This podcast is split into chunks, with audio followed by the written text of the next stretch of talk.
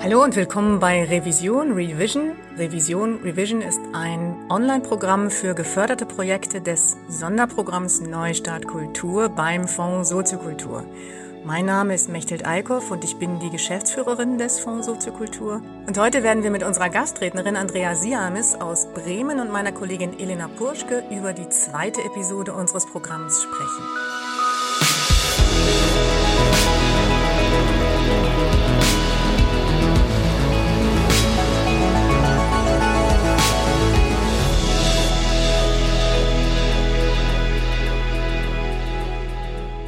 Die Episode in dieser Woche stand unter dem Thema Wohlbefinden, Wellbeing, und wir haben dieses Thema in vielerlei Hinsicht betrachtet.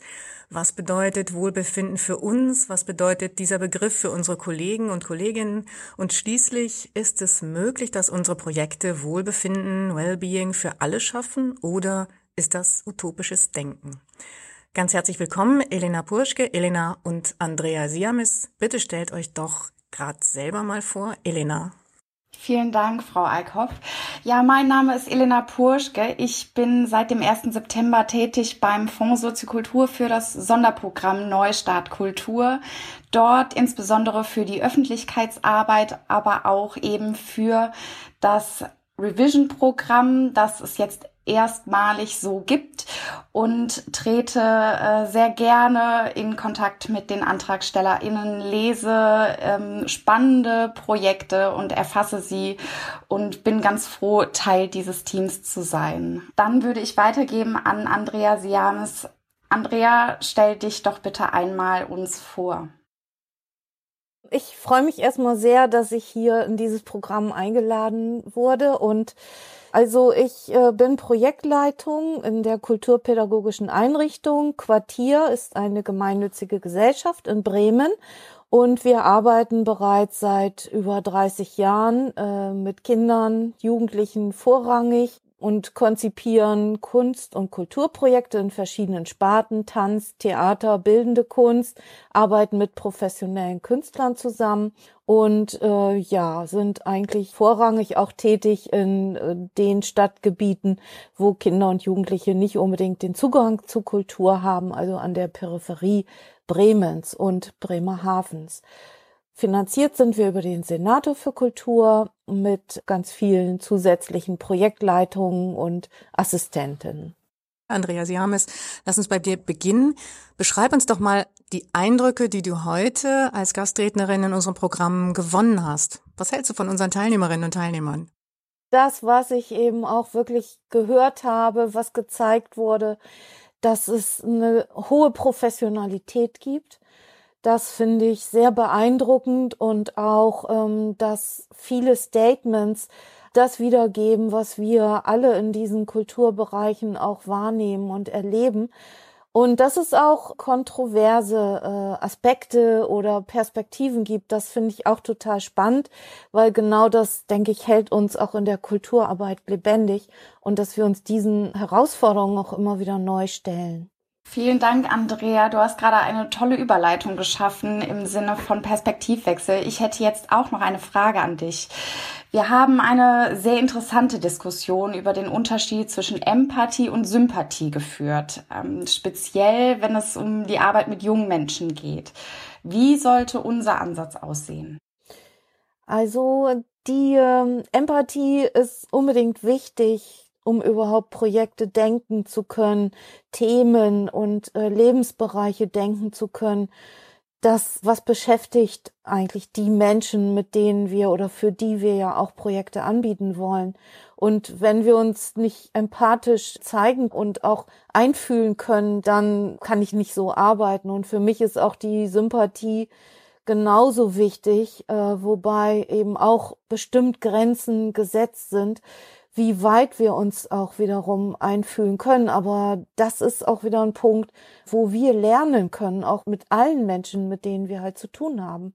Du hast in deinem Vortrag ein sehr aussagekräftiges Foto verwendet, welches eine wirklich interessante Diskussion darüber ausgelöst hat, wie man einerseits junge Menschen mit Themen beschäftigen kann, auch sich selber als die Anleitende, der Anleitende Themen, die durchaus kontrovers erscheinen können. Welchen Rat hast du für jemanden, der mit jungen Leuten über komplexe Themen sprechen möchte?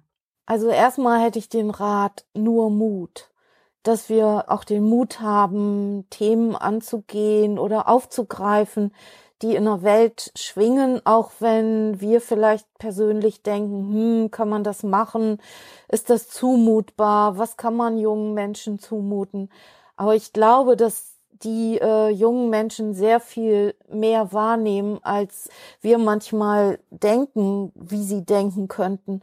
Und eine gute Recherche ist unbedingt wichtig, also auch für uns selbst, dass man sich schon sehr in ein Thema einführt, einführen lässt, auch für sich ähm, ja rausfindet, was sind die Möglichkeiten und auch die Grenzen für ein Thema, was ich aufgreife. Und wir hatten gerade in dieser einen Ausstellung hier aus dem Museum das waren einfach auch Kunstwerke, die absolut aufzeigen, die Welt bricht auseinander. Es gibt ganz viele Kontroversen zwischen Religionen und Kulturen, zwischen Kunst und Nichtkunst, also alle möglichen Bereiche, die wir unbedingt angehen sollten und auch, äh, ja, nur Mut.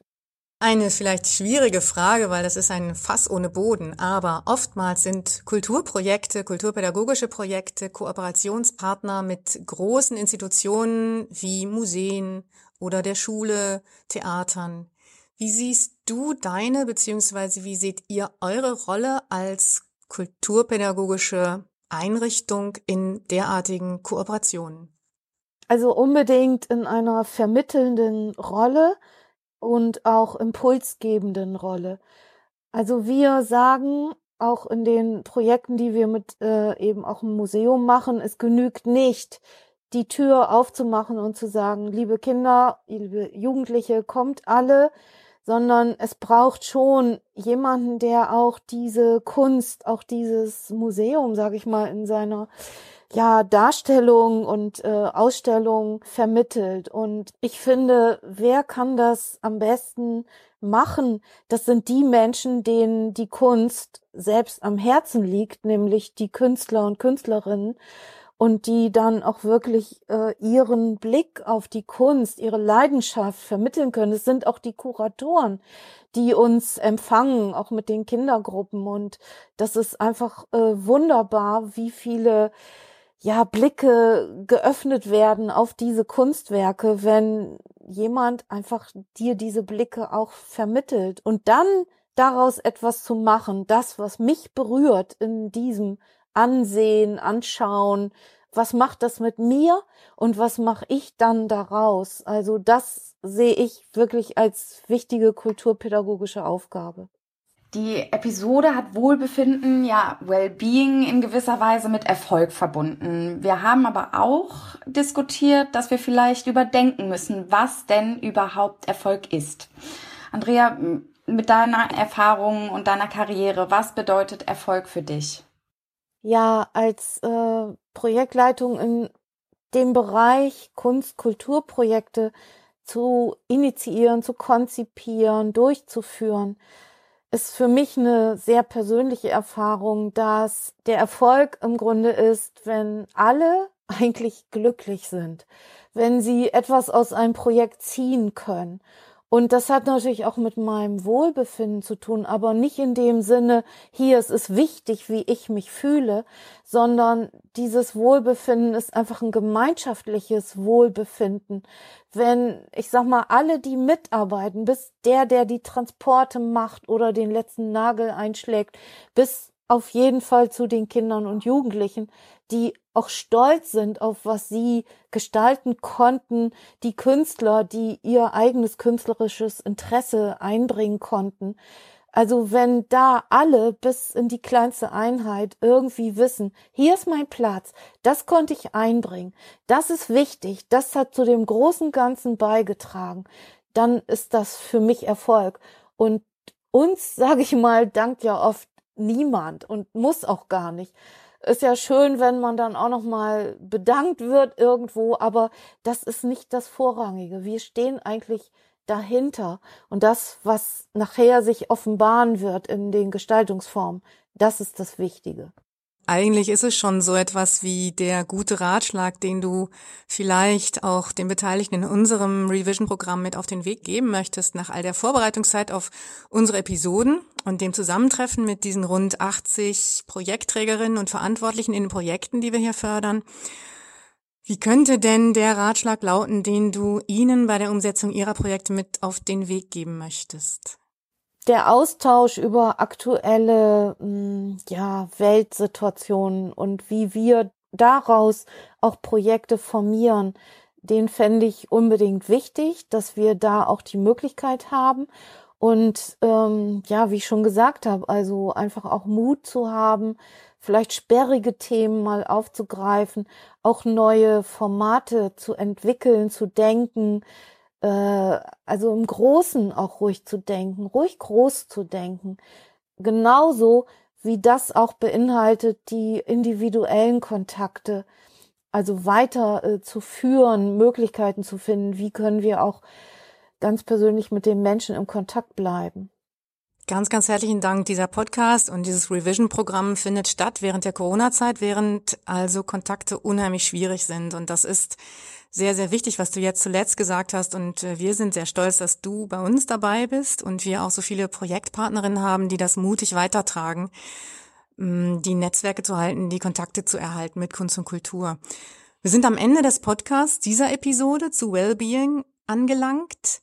Und ich möchte ganz, ganz herzlich danken, und zwar unserer Gastrednerin Andrea Siames aus Bremen vom Quartier GmbH ich möchte danken unseren Förderern, also auch der Fonds Soziokultur hat einen großen Förderer, das ist die Beauftragte der Bundesregierung für Kultur und Medien, BKM, das sei an dieser Stelle mal gesagt.